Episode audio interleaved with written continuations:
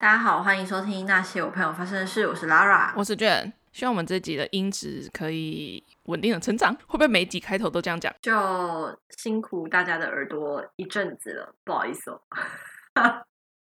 还在努力中。希望我之后可以顺利的续聘，这样我就可以购入相同的器材。太太仔细，这好像是我们私底下讲的。你会不会被续聘这件事情？需要跟大家解释一下吗？可以啊。可能有对代理代理代课老师可能感兴趣的朋友吧。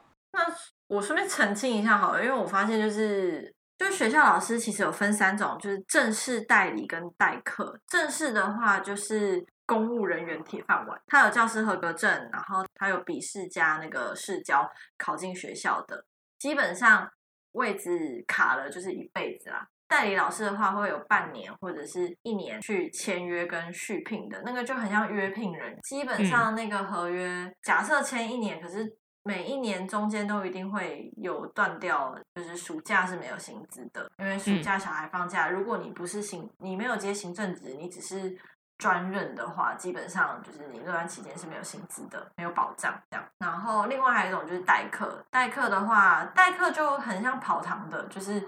你有课你才来上课，你没课你就是可以回家。代课老师可以兼职，代课其实就是兼职，它就像 PT 一样。哦，所以他可以在很多种不同、很多个不同的学校做代课老师。对对，那很多人会把代理跟代课搞混。哦、代理老师的工作基本上跟正式老师没有差别，上班时间是一样的，然后做的事情几乎也都是一样的，只是他就是会按照他的合约。半年或者一年，学校去决定要不要再续聘这个人。好的话，当然有一些学校也是，就是一直不断的就是续下去。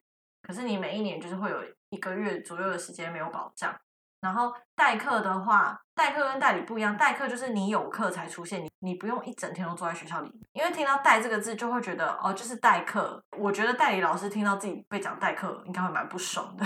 我不知道别人，但我会。我就觉得我不是代课，我是代理。那没办法，就是不是在那个圈子，就是就是不了解啊。嗯，顺便跟大家解释一下，就是老师的生态是这个样子。所以当那个人讲他是代理的时候，那跟代课是不一样的，跟正式也不一样。所以你现在的位置是？我现在的位置是代理。对，因为台湾的正式老师有很多人他呃一直不退休，所以那个缺一直都是饱和的，那个位置释放不出来，所以我们也考不进去。所以你接下来就是会有大概一个月的时间是没有薪水的，应该是说没有合约在身上，无业游民哦。我又要回到失业阵线联盟 那班列车上，没办法，就是你的职业类别比较特殊一点。然后我昨天有稍微问了一下我同事，他们就是那他们以往这个暑假他们都怎么度过？对面的同事就说他暑假就是很认真的烂掉。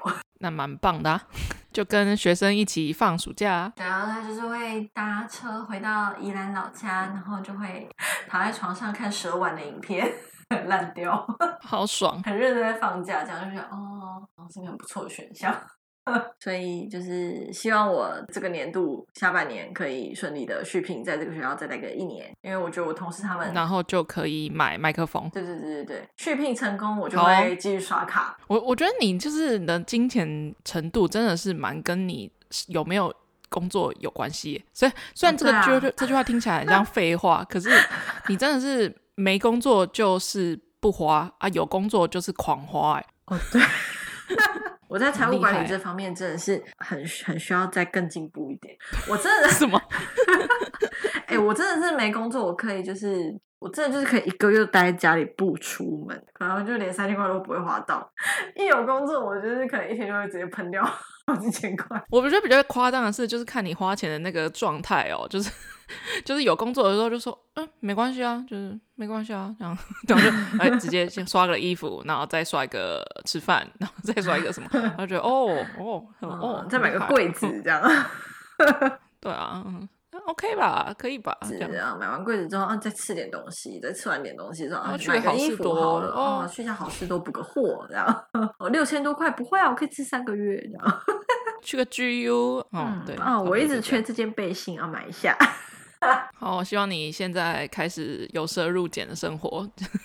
有有有有，我这个月过得不会太困难。就是自从我知道就是我的暑假没有薪水这件事情之后，我就开始就过非常节俭的生活。哦，加油！Line Point 都拿去换那些就是早餐的咖啡。啊，Line Point 不够啦，这 Line Point 的点数才多少而已？够啦，够啦。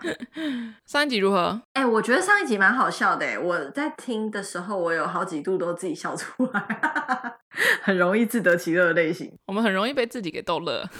哎、欸，我跟你讲，我原本以为会得没有得到什么共鸣，结果。我朋友马上传讯跟我说，玉茶园那个超难喝啊！真的吗？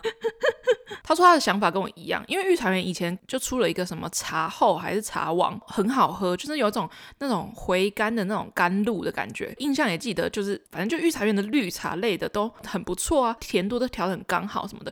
因为我那时候是喝茶香绯红，然后他还有出另外一个叫做什么茶王冷萃，我不知道我没有来买来喝，因为我真的是不敢再尝试。然后我朋友就跟我说他买了那个另外那个口味，超爆难喝。以上纯属个人立场。对。不代表本节目立场，而且我不知道为什么，就是当我就是就是在 podcast 里面讲出这个故事，然后我在中间，当然我们隔已经隔了好几天，我真的是在路上，我不知道为什么，就是一个吸引力法则，哎，我开始一直一直一直看到茶香绯红的那个广告，我都没有看到它，哎，我现在不管去哪一家 seven，它都永远都是在我大概前三个注视的东西其中之一个，然后而且我还看到动态的广告，那个 seven 后面的那个电视上面，而且我刚刚回家的时候看到我爸在看电视，电视也在播茶香绯红的广告，然后我就想说，哇、哦。天哪，我我生命怎么回事？我生命是被入侵了吗？他一直出现在你周围，然后提醒你说你在讲我坏话。真的哎，好可怕哦！真的是，我倒是这两天一直不断的在获得手摇饮，然后在喝到珍珠的时候，我都一直想到一层喜珠。哎、欸，那一段我真的是我自己听，我真的是笑出来。我就觉得我朋友超像神经病。那一集上的时候，因为我那时候还没有我 IG 的贴文，然后我想说，那我回家的时候我就去买一一杯胭脂红，因为我不可能再买茶茶香绯红嘛。我想说，那我去买一胭脂红来喝好了。然后我就特别骑去那个还绕路哦，骑去那可不可，就可不可跟我说他卖完，然后刚好旁边有五十岚，我就心想说，他们现在还有洗猪的服务吗？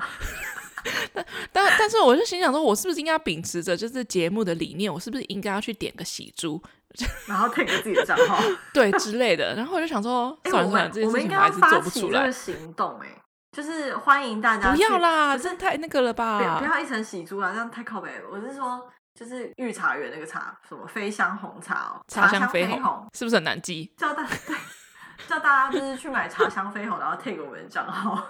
不要，我们又没有夜配查理王。不是查理王御茶园，我没有夜配它，就是我们要证明它有多难喝。哎、欸，这是告诉大家一个就是小 tips，现在还有两瓶四十九块，我朋友跟我说的。好，anyway 就是这样子。可是胭脂红茶真的是可不可一个蛮热门的是哦，可不可常点的选项都是它。只是上礼拜不知道哪根筋不对，我就突然喝一个，觉得尾韵怎么那个味道，嗯，好像没有那么喜欢了。害我很好奇。好，今天要干嘛？今天要久违的真的要聊旅游了吧？再压到后面，我都已经回台湾多久还不聊旅游？好啊，聊一下聊一下。呃，但今天不能录太晚，因为我现在是要早起的。嗯、呃，大家如果有听旅游的集数的话，这一集是 澳洲篇的 Part Two，澳洲篇的第一回在 EP 三十二，旅行中请注意口袋安全。因为我自己给自己一个在结束打工度假的时候，我就给自己一个月的时间在澳洲，就是整个玩遍这样子。然后我第一站是去澳洲的塔斯马尼亚，大家如果想要听马塔斯马尼亚的风景的话。各种旅游的事迹的话，请听 EP 三十二。今天是第二个旅行地。好，今天要讲的地方呢，我应该算是为了这个地方才规划这这一个月的旅行，就是澳洲的中心点乌鲁鲁。可是我发现好像没有那么多人知道乌鲁鲁这个地方，哎，还是那是跟教育程度有关系，就被打击到很多人。可能就是他们国中的时候地理老师上的不有趣吧。哦，OK，因为我对澳洲地理，我记得有印象中小时候在学的时候。不就是要被乌鲁鲁这个地方吗？对啊，而且啊，乌鲁鲁就是有个称号，就是像什么什么世界的中心啊，地球的肚脐。对，然后我记得那时候就很爱，老师就很爱跟我们讲说，这个是世界的，就是他会有个称号或什么之类的。他会有个称号，什么世界的肚脐，什么世界的什么刀疤，是不是？什么那个海沟？对，然后还有那个什么热带雨林，好像是巴西的那一块的地球的肺，对对对对，类似这种你知道称号。亚马逊森林，地球的肺。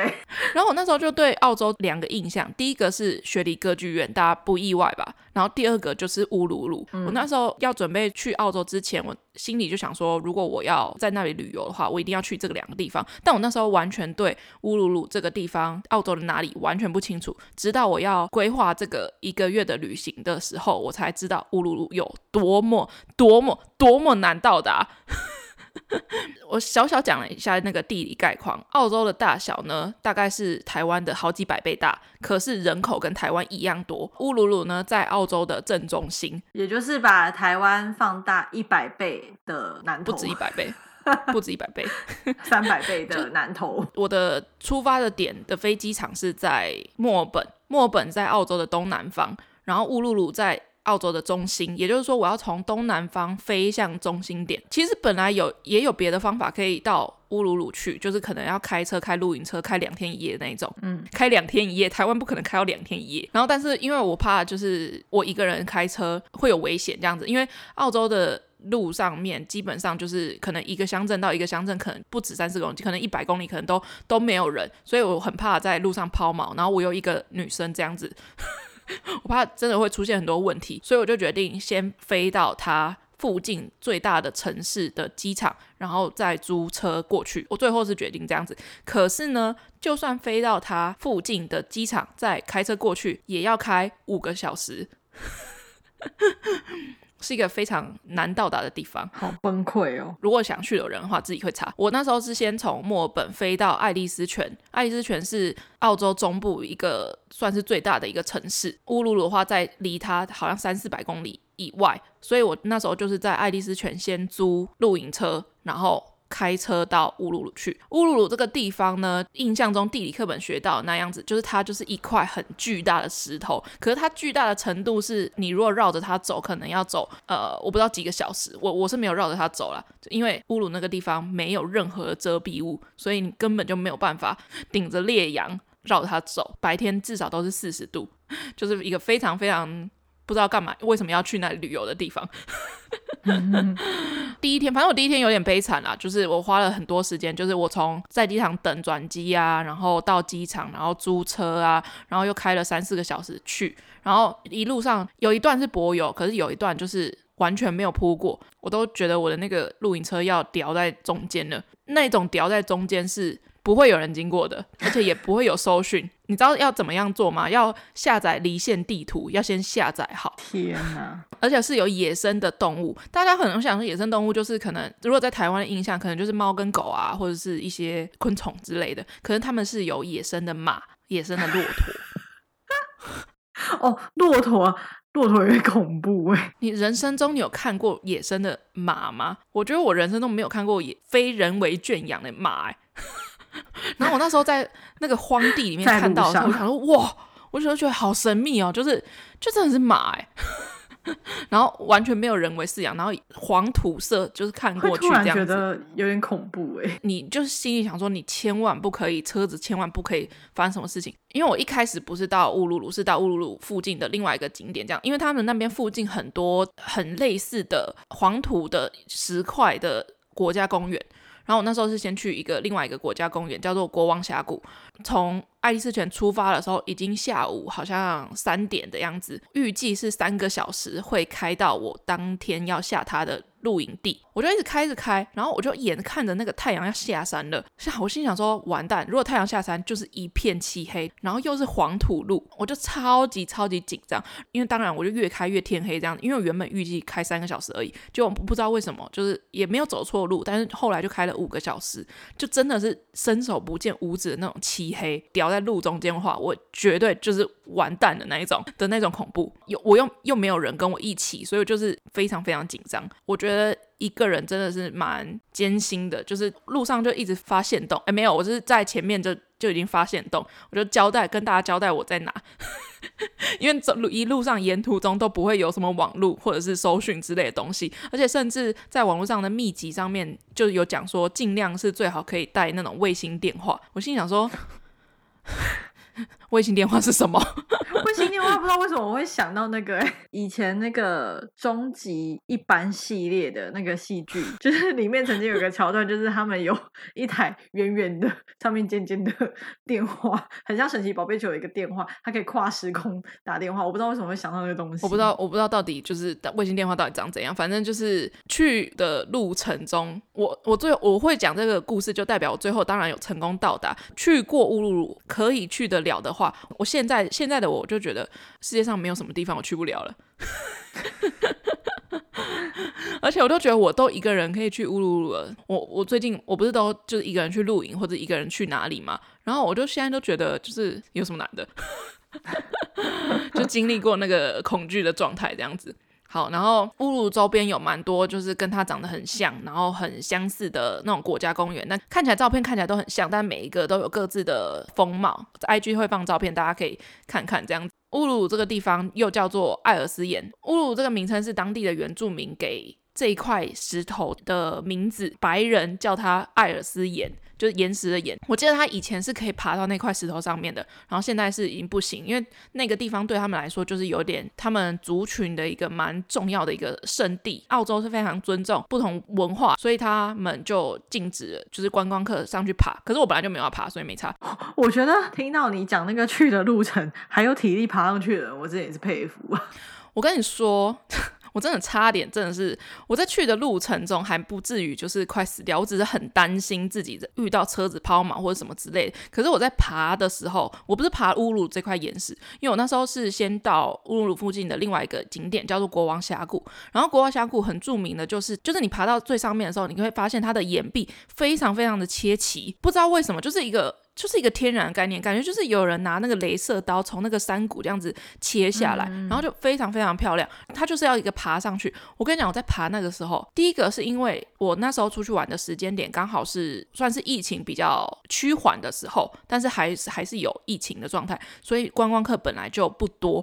但是我在爬的路上，我只有遇到一个人跟我这样子交错而过，我就心想说，会不会只有我才看得到他？在爬的路程中，你想象的山就是森林、草丛之类的吧？它没有。它就是黄土，完全完全没有遮蔽物，几乎没有任何的标示说你要往哪里走。它每隔大概十公尺，不止十公尺，跟十五公尺、二十公尺，会有一个超级小、超级小的箭头。那个箭头大概就跟 A4 纸一样大。你在那个蛮荒之地，它跟 A4 纸一样大，是非常非常小的。然后我好几度就是不知道走到哪里去，然后我都在一直在找那个箭头，而且完全没有遮蔽物呢。而且它那个上面哦，走走一段走一段的时候，就会有那种类似像可能比较复古型。的电话上面就是画了一个飞直升机的一个标志，然后我几度就很想按那个 按那个电话。天哪，我一个亚洲女生，然后在这上面，就是如果昏倒的话，谁来救我？是不是自己快要不行的时候要赶快按那个直升机？这样直升机就直接垂降在我的面前，然后把我带走。因为那个地方绝对不会有人救得了你，也不会有人看到你，你只能自己救自己。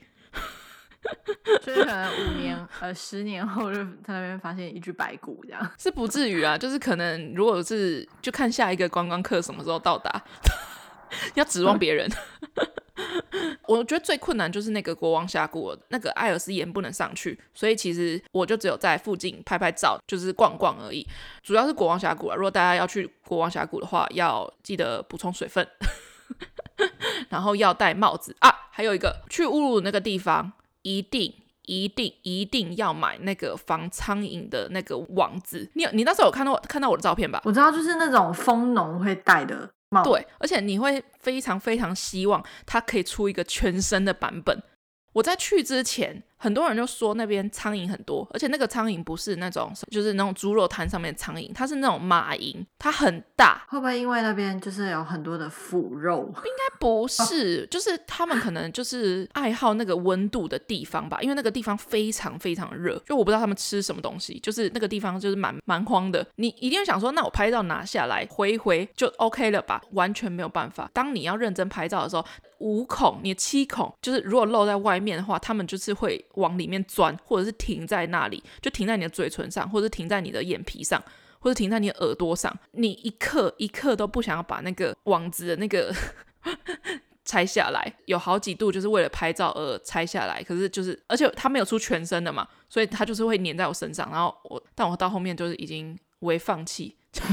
天啊，这集是不是很无聊啊？大家喜欢听这种东西吗？国王峡谷就是在艾尔斯岩附近的一个国家公园啊，还要开车好像两个小时的样子。到底有什么地方是可以跟隔壁的景点差两个小时？我真的是在台，就是身为就是台湾人，真的是很难理解。总之呢，我最后还是到了就是乌鲁鲁那个地方。乌鲁鲁那个地方基本上呢，它的住宿，呃，比如说什么买东西，什么超市那些东西都被一个地方给垄断。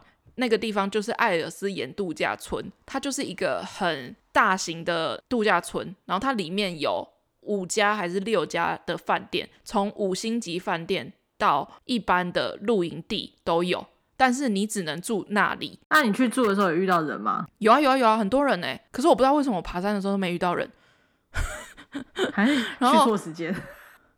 我不知道哎、欸，然后而且他的五星酒店是真的五星酒店哦。身为一个那一介平民，然后我就穿着一个拖鞋，然后非常狼狈，戴着那个网帽，就走进他的那个拉比大厅。他的拉比大厅是那种就是就是那种金碧辉煌，然后就是然后地板会发亮这样。对，然后中间有一个就是造景很巨型花盆的那种五星，感觉真的是超级像难民。刚刚从那个山谷里面爬上来的人，你可以想象，就在一个沙漠地方，然后有一个五星酒店的什么什么概念？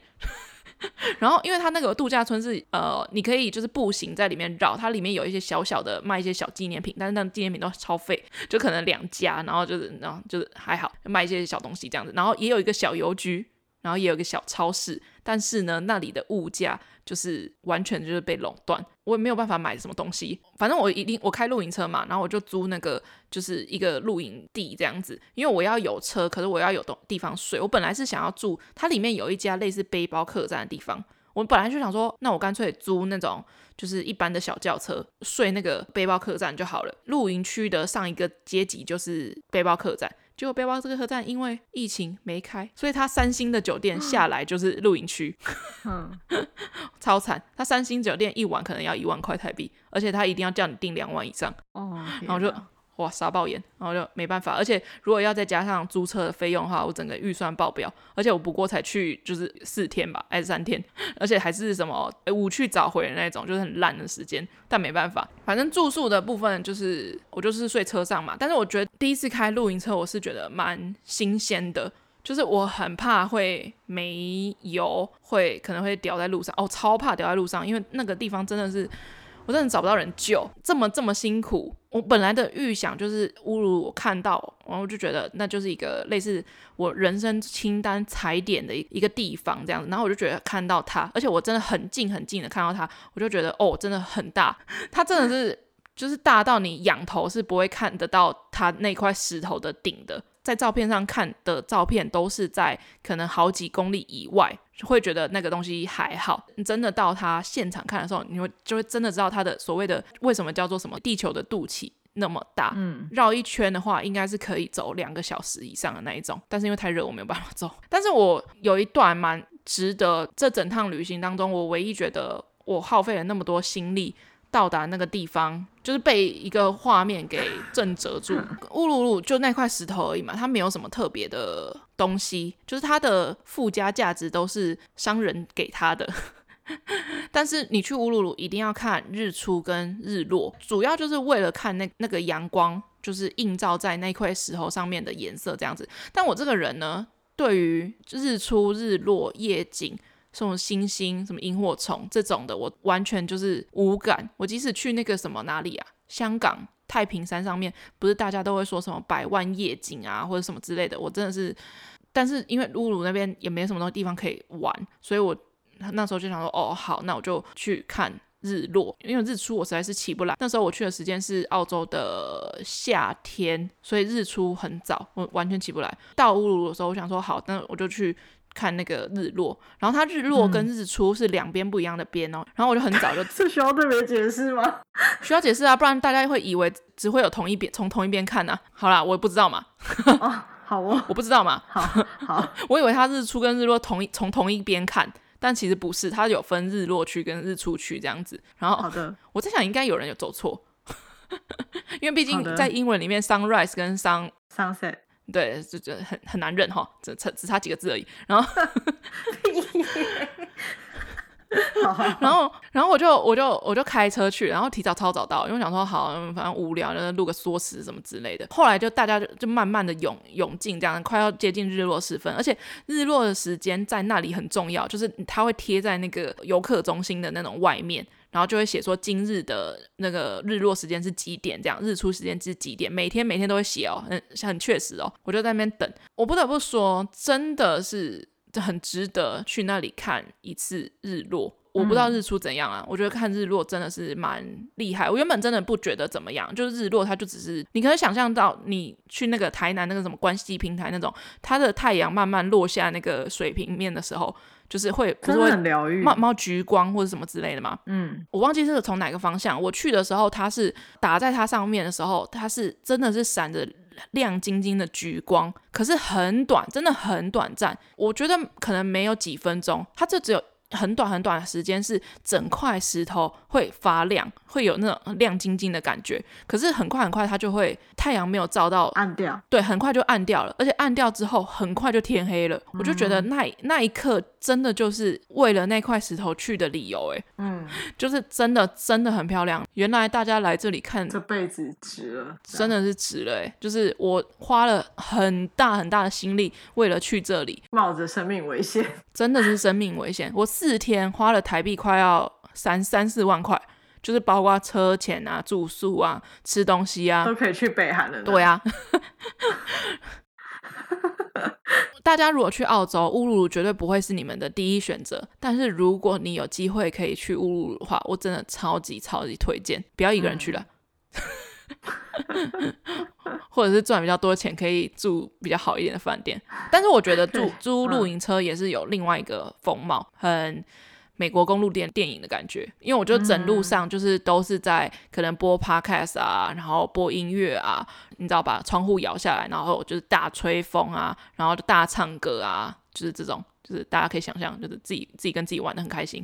我突然想到上一集讲到那个对于一段感情的追求，你说你已经进到一个禅的世界。怎样？因为我是认真那么认真讲乌鲁鲁，你在给我那边 不是不是，因为我我脑袋里面有那个，就是你在开着那个露营车，你知道，很像就是在那个美国公路 电影的那个画面，我都可以想到你放的音乐的类型，就是有点英式摇滚的那种感觉，可能会唱的什么 California。你知道我现在脑袋里想的是什么歌吗？什么歌？Country Road。对 对，Take me home。Take me home. 就类似那种，就是这这一类型的歌，我可以想象你摇下那个窗户，就是吹着风大唱歌。各位听众，当你开始出现这些行为的时候，就代表你在感情世界渐渐达到了一个禅的境界，并不是好吗？突然觉得有点好笑。我以前没有那么喜欢开长途车，可是因为在澳洲很长要开一个两小时、两个小时，难怪回台湾以后开去台南、开去高雄都 OK 呢。当然，你开五个小时之前，你当然会有一点心理准备，就是关于这五个小时要怎么度过这件事情。然后我那时候一开始也觉得，哦，五个小时有点，其实有一点难熬，因为等于是在台湾，等于是你要从台北开到高雄，然后不停，然后。我那时候想说，我应该会有很多的时间可以思考一下人生什么之类的。可是我觉得，当然去程我觉得非常的很非常的惊险，就是我完全没有时间在 Country Road 那一段，对，我没有没有时间思考人生，因为我去程的时候很紧张。可是回程的时候，我挑了一个我觉得真的是非常非常美好的时间。我回程搭的飞机是好像下午一点这样子，我要开五个小时吧，然后再抓一点保险的时间，早上六点就要出发了。所以我很早很早就起床了。我其实我也没有到起床，因为我都在那个时间点，就是都会自然的苏醒，就开始收东西，然后就准备出发。然后我虽然那个路上本来就已经没有人了，可是我真的是会觉得全世界就只有我醒着，然后我慢慢的看着那个太阳升起的感觉，哇，超棒的！整路上，然后就只有我一台车，虽然本来就很长，那边整路上都只有我一台车了。那一刻，那一刻应该真的觉得这个世界超美的吧？好棒！虽然我觉得有点困难，可是我人生可能很想要再去一次，完全不后悔自己就是冒了这么多的风险来这里，完全没有因为别的因素，或者因为没有人跟我来，或者是因为很多很多怕危险的因素而没有来，就是，就是在那整条路上，而且我记得那时候我好像最后就是要出发的时候，我就还就是拍了一个线动，然后就是有跟那个乌鲁鲁的道别这样子。嗯，虽然我不知道什么时间点会再来到这里，可是我这次来了，这样，听起来很感人哎。对啊，好感人的结尾哦！天哪。对啊，怎么会这样？怎么会就是旅游的话题收的这么震惊？对啊，因为乌鲁鲁这乌鲁鲁这这地方，我觉得第一个可能是我去的时间点不不不多，呃，去的时间点没有到很长。但是乌鲁鲁这个地方完全是实现我人生的，真的是实现我人生的一个清单。嗯、你第一次知道这个地方的时候是在课本上，然后课本上你会觉得你这辈子怎么可能会去？可是，在你二十几岁的人生当中就去了。嗯，就而且地球的肚脐原来长这样。对，就是你本来对它完全没有任何的感觉，你就觉得这你这一辈子都不会去，就是 就它就只是出现在课地理课本上面的其中一个名字。可是没想到它其实真实存在，而且其实是可能有一些可可以去旅游的地点这样子。为什么它值得被放在旅行地里面？嗯。我不知道大家知不知道，它还是一个很有名的日剧的拍摄景点啊。可能很久以前，我我自己是没看过那个日剧啊，就是那个在世界中心呼喊爱哦，那时候还可以爬上去。我看他很很小很小的时候了。我觉得乌鲁的地方，我给想要去的人的一些建议啦，就是尽量不要一个人去了。有，我觉得有个伴不是说呃。好朋友或者什么之类的，我觉得是真的是比较危险一点，尤其是要开很长久的车，即使你没有卫星电话或者是一些其他的工具让你可以对外求援，但是至少如果你是两个人去的话，还会有点办。应该是说，当时虽然你是一个人去，危险性极高，但至少你已经是在澳洲生活过一段期间的人，你对于当地的一些生态文化或者是一些之类，就是。有一定的熟悉度，稍微降低了一点风险嘛。比如说像我，我现在在台湾，我就是想说，好，我今年年底我就要去乌鲁鲁，就玩一波。我没有要去那里生活，就是只为了冲这个地方而出发的话，真的是不要一个人去啊。我觉得如果你要一个人去的话，可以啦。就是如果要像我一样的话，就是你在出发之前，他没有办法一路报平安的。保保险买多一点。就是你在出发之前，你要买卫星电话，不用买卫星电话。就是你至少要跟一个人讲好你的行程，然后那个人最好是可以在澳洲，他可以帮你可能打电话。Oh. 然后如果你是开，不管你是开什么样的车，你要做好他抛锚在路边，你可能要等至少一两天的情况的紧急粮食的预备，就是车上要放一些防身的工具，因为可能会有一些野生动物。哇！我之前在教这个教这个知识，我们现在跟 同龄社社长学习，然后要准备多一点的水，因为毕竟那边的水，我在澳洲的平常在城市里面的水龙头是可以直接开来喝了，没有问题。可是，在那个地方就是呃黄沙一片，你也不会找到有地方可以供水。所以呢，我在去之前就是买了好像六大罐的那种就是桶装水，就是如果你要一个人去的话，一定要做好你车子抛锚在路边的预备工作。然后尽量不要，我不知道到底对不对、正不正确啦，但是尽量不要下来走去求援，因为你不可能走到下一个地方的。你就是在路边等待救援，等待有人经过，即使可能会很很久之后才有人经过，但是你也只能等，因为在澳洲的路边，你早白天如果是在乌鲁那个地方的话，你绝对不能走超过一公里的，因为那个热是四十几度的，你可能会中暑，就是在路边，就是千万不要身亡吧。对，千万不要，是会被晒死的。然后晚上是会冷到零度的，所以千万不要这样做。那你刚刚讲到那个看日落的那一段，我觉得我很有同感嘛。我哎，我之前有一集有讲到，就是我在泰国的时候，就是我去拜县这个地方有一个。大峡谷那边的日落就是非常漂亮，因为那个峡谷它也是像乌鲁鲁那样，就是黄沙一片的那种画面。嗯嗯嗯。我觉得那个日落，就是刚才听的时候，我就会想说，那个地方是真的很美。可是我觉得那个美的加成，有时候是它太难到达了。哦，对，你的那个辛苦度，你花了好大力气到那个地方，终于看到那个画面，就即便它只有短短的一瞬间，可是你就真的觉得那个美真的是会定格在原地，就觉得哇，太。不可思议。我那时候心的心情就是，人生就是 只有一次，好烂。但是你真的是要为自己而活。我以为你要说什么“天地之大，我之渺小”那种感觉。我家人去那个美国大峡谷的时候，他那时候就跟我说，看到那个那个画面的时候，他说他真的站在原地，觉得天地之大，我之渺小。其实我也有，因为我刚刚在讲那个国王峡谷的时候，你就会想说，到底为什么就是大自然力量那么奇怪？它可以把那个整个山壁就是完全切齐，就是很像是人家拿一锯刀把那个山壁这样一。一块这样子锯掉，然后非常非常平的一个切面，就是我在我之于国王峡谷 就是那么小，哎，而且我就站在那个峡谷边缘，我就觉得哦，要是这个风再大的话，我真的就是会掉下去，真的是周边都没有人，那真的是西伯狼灾呢，死没人知，真的啊，而且我觉得。我那时候在看到乌鲁鲁的夕阳的时候，那时候你知道很感慨，很感慨，因为我那时候去之前，其实我本来有想要找一个朋友跟我一起去，反正就是后来因为有一些原因，所以第一个是那个朋友对。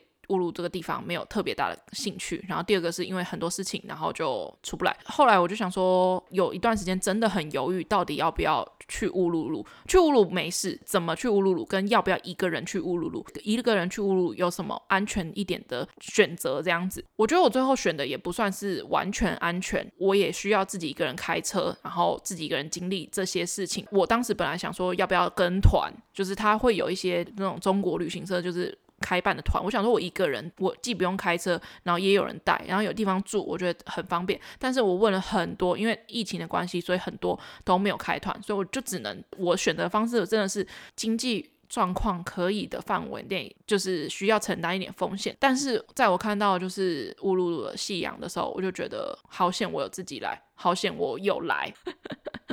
今天早上我就又再看了一次，因为我 今天上班很闲。然后我不知道为什么就刚好跟我的同事就是 Betty 讲到就是澳洲的事情，然后我就给他我我去侮辱的影片。其实我从澳洲回来之后，蛮也不是说感慨，就是我觉得感觉到年纪突然有一段跟我出国前的落差，就像是我在出国前，我工作的同事都是比我大的前辈们的那种感觉。可是我从澳洲一回来，就是。我周边的同事都比我小了，而且都比我小大概至少三四年以上。天啊，我真的去个澳洲，然后嗯，那对岁数的增长 的感觉。可是，可是在可能跟他们分享这些事情的时候，又会觉得我比他们增长的这几年其实没有白费，就是我还是有很多事情在这几年之内完成。我就一直跟我同事说，就是要他们年轻，赶快要去哪就去哪，要去玩就去玩，要离职就赶快离职。还有啊，在那个塔斯那一集的时候，是不是有说很多宫崎骏的电影都是在澳洲取景的？啊、哦，对，乌鲁鲁其也是其中一个。其实我没有看过宫崎骏的这部电影，就是《风之谷》，可是我有回去看《风之谷》的影片，发现真的是跟乌鲁鲁一模一样哎，他的那个。穿梭在那个场景里面，真的就是在乌鲁鲁巨石阵里面。如果大家喜欢澳洲旅行的话，应该会还会有一集。这集就是一个算是为我自己留念的一个一集，这样子。觉得老了如果有帕金森氏症的话，可以听这集回放，想念一下那个日落。就是年轻的时候勇敢过。哇，这句话好老，可是也好感慨哦。天呐，蛮感人的。年轻的时候勇敢过，天呐，真的是不后悔做的这个决定。金汤金句啊，哎、欸，那是真的需要勇敢的啊。确实啊，确实。我因为我真的为了要不要去这件事情，取消了两次机票。哎、欸，你像我这种人、欸，哎，我我天不怕地不怕的、欸。就是会让我这么犹豫，就是取消两次机票，反正就是中间有很多错综复杂的事情啊，所以最后去程的时候，去的过程中我也很犹豫，真的是很担心发生什么任何状况这样子。好险一路走来都蛮平安的，完成一个人生清单，很好。今天结尾感觉很适合放 California 那首歌，Country Road，对对对，Take me home to the end。哎、欸，可是我上讲到这首歌，我突然想到这首歌，我上一次听的时候是在一个电影里面，可是那个电影跟今天的乌鲁鲁的主题可能完全不一样，但是那个电影真的很好看，应该是叫黑水，就是在讲那个重金属的公司吗？我现在只查到黑水风暴，哎、欸，那应该是黑水风暴，对对对，黑水风暴。杜邦公司，就是它排放废水到那个城镇，然后那个城镇的人就是就得病啊，然后都是就莫名其妙的就死亡率很高。然后发现这件事情的呢，是一个养牛吧，还是反正是一个农牧的一个家庭，然后他就发现他自己的羊全部都死光了，然后都是就把羊切开，然后羊头切开什么之类的，都是黑黑的。我没有看过这个电影，可是我好像小时候听过这个故事，它是真实事件改编的。对。对，他是真实事件。个那个农家的人，因为他的好像亲戚也是得癌症过世，就他就发现他整片他全部的羊哦，全部都死光哦，然后他就一直跑去找政府上诉什么之类的，都没有管他，因为那个地方的人很多人都是靠杜邦公司在那边工作，然后又住在那里，密不可分的关系。直到有一个律师出来发现了这件事情的严重性的时候，反正中间有很多拉扯，然后他就决定要帮这些受难的人，因为他就已经看。到是杜邦公司在做的这些问题了，他就决定要帮这些受害人打官司，好像几千个人打官司，蛮正义的一个律师。我觉得很很资本主义的那个公司就是很坏。你最近很常用“很坏”来形容很坏，因为真的很坏啊，就是就是就很多很多很就很过分，就是他靠这些人来，但是你同时间一直在摧毁他们，哎。这个电影跟《Country Road》这首歌，我忘记为什么《Country Road》这首歌会出现在这个里面。为什么这首歌会让我印象很深刻？是因为这首歌的氛围跟这个电影完全就不搭，就像是我想象中的这首歌的场景，应该是配上我那个从太阳刚升起的那个。这首歌适合的电影，它不是很适合电影的结尾吗？对啊。而且是有一点点海阔天空那种结局，对啊，就很豁然开朗的那种。我想象到的电影画面是那个雨男布莱德比特跟另外一个角色忘记了，就是他有一个，那应该是哥哥吧，就是是自闭症的。一部很老很老的电影了，嗯、然后但是他们两兄弟就是开着车那个画面，我会想到这首歌。哦，哎，我这里看到一段，呃，杜邦公司就是在做那个就是不不粘锅的涂层，就是铁氟龙，但是铁氟龙这种东西是一个呃重金属，就是会造成重金属影响，所以导致他们那个周遭的居民。不是致癌，就是会生出畸形儿。嗯，据电影里面的化学家是说，他说吃下这种东西就像是吞轮胎一样，就是非常非常的有毒。嗯、那个居民很多都在杜邦公司工作，然后他就说有一个长期清洗装那个重金属铁桶的孕妇，后来生生下一个只有一个鼻孔的婴儿。嗯，好可怕哦，超可怕的。为什么《Take Me Home Country Road》这首歌会在这部电影里面？他是说，因为这首歌是在讲维吉尼亚州。然后这首歌在讲的故事就是很有维吉尼亚州人民的特色，呃，乡村小路带我回家，属于我的地方就是维吉尼亚州，所以是跟这个地区有关系，有点反讽，就是我的家乡就是带我回家这样子，可是我的家乡就充满了有毒的物质，然后。对，害害我就是身处在这个环境，我都不知道。刻意选这首歌是有点讽刺的意味，这样。对，印象那么深刻，是因为这首歌的意境完全跟这个故事很讽刺。我觉得大家可以去看，我记得 Netflix 上面有，好像是在 Netflix 上面看的。可是这个故事跟乌鲁鲁的故事好不搭。没关系，超级不搭，会不会后面还比较好听？没关系啊，这集就是留给我当做一个纪念啊，或者是大家有人想要去澳洲的话，不要只去雪梨歌剧院啊，因为雪梨歌剧院真的没什么，就建筑物而已啊。对啊，我我也是有去过雪梨歌剧院啊，下次如果大家想听的话，我也是可以开一集雪梨特辑，不过可能十五分钟吧，十分钟。